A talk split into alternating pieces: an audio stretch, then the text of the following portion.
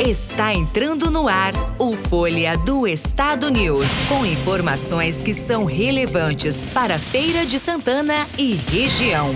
Olá, eu sou Lorena Souza, do jornal Folha do Estado da Bahia. Vamos agora para os destaques de hoje, segunda-feira, 15 de março de 2021. Vacinação contra a Covid-19 segue normal em Feira de Santana. Ônibus e terminais de transbordo são higienizados. Em feira, 250 mães serão contratadas para auxiliar nas aulas. Comissão da Câmara de Vereadores de Feira de Santana pede intervenção no terminal central. Governo federal envia PL urgente para evitar ficar sem dinheiro. Pelo mundo, imunização em massa leva à queda de casos de Covid-19. Derrota acende alerta no Bahia de Feira na corrida do G4. Para saber mais sobre os destaques, continue com a gente. Folha do Estado News. A vacinação contra a Covid-19 continuou normalmente nesta segunda-feira, com a aplicação da primeira dose para idosos com 77 anos ou mais e a segunda para os idosos de 80 anos. As vacinas estão sendo aplicadas nas unidades de saúde da família conforme agendamento.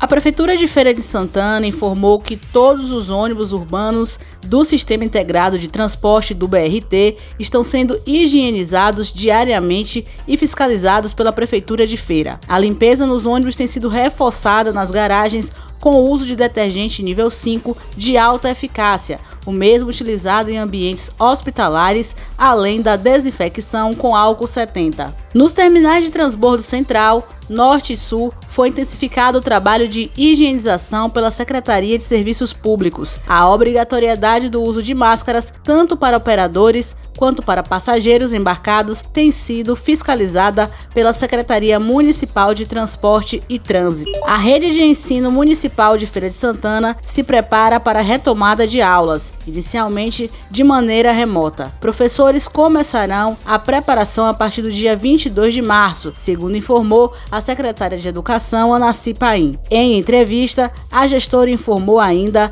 que abrirá um edital para a contratação de professores por meio de reda e a contratação de 250 mães tenham alunos matriculados na rede municipal para que auxiliem como monitoras quando houver o retorno das aulas de maneira semipresencial.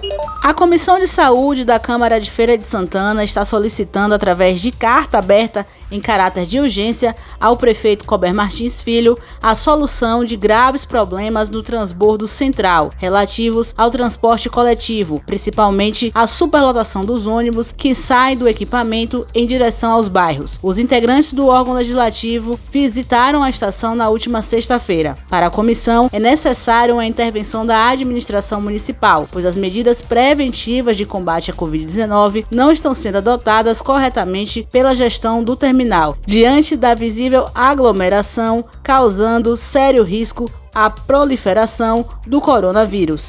O governo federal encaminhou um projeto de lei ao Congresso Nacional nesta segunda-feira, pedindo autorização para executar uma série de despesas antes da aprovação do orçamento de 2021, que ainda não foi votado legislativo. O argumento é destravar parte de um montante que totaliza 453,7 bilhões que ainda não pôde ser gasto em função da regra de ouro. A norma proíbe o o endividamento da União para pagamento de despesas correntes. Sem a aprovação desse projeto, o governo argumenta que pode ficar sem dinheiro para pagar salários, aposentadorias e serviços essenciais a partir deste mês.